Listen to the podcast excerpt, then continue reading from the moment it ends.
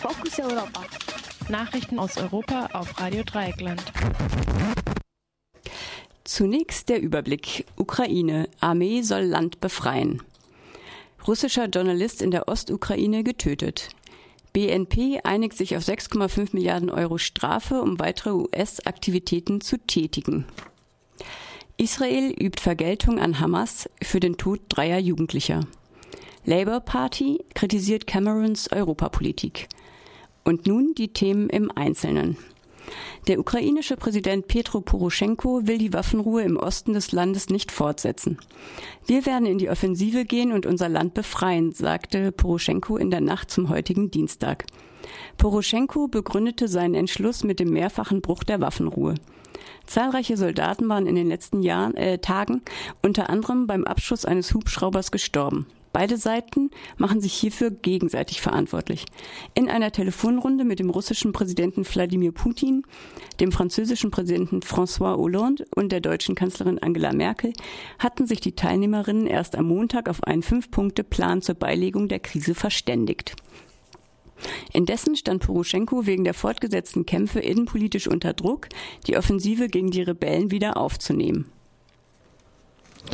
Ein Mitarbeiter des ersten Kanals des russischen Fernsehens wurde in der Ostukraine getötet. Einzelheiten waren zunächst nicht bekannt.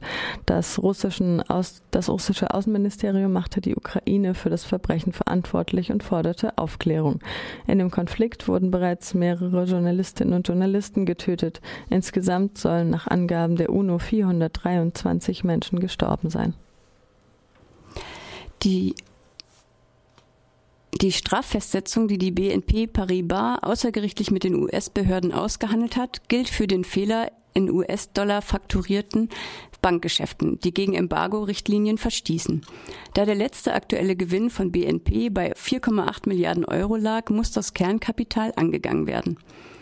Die Eigenkapitalquote sinkt nach Medienberichten um 1 Prozent auf 10,1 Prozent.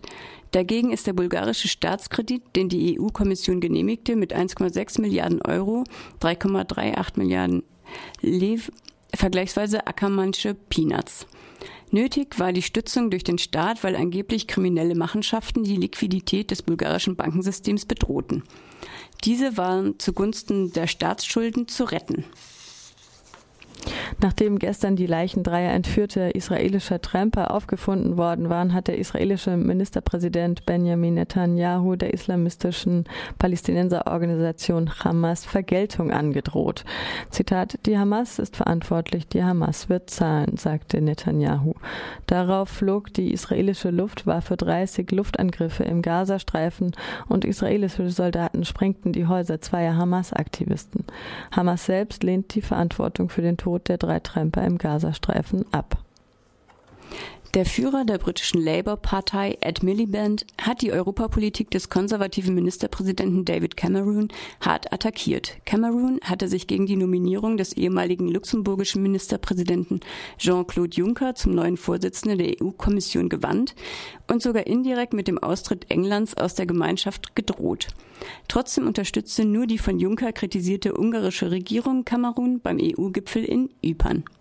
Miliband warf nun Cameron vor, seine EU-Politik bestehe aus Drohungen, Beleidigungen und Rückzügen, so Miliband wörtlich. Nach Miliband gefährdet Kameruns Politik auch die EU-Mitgliedschaft seines Landes, von der drei Millionen Arbeitsplätze in Großbritannien abhängen.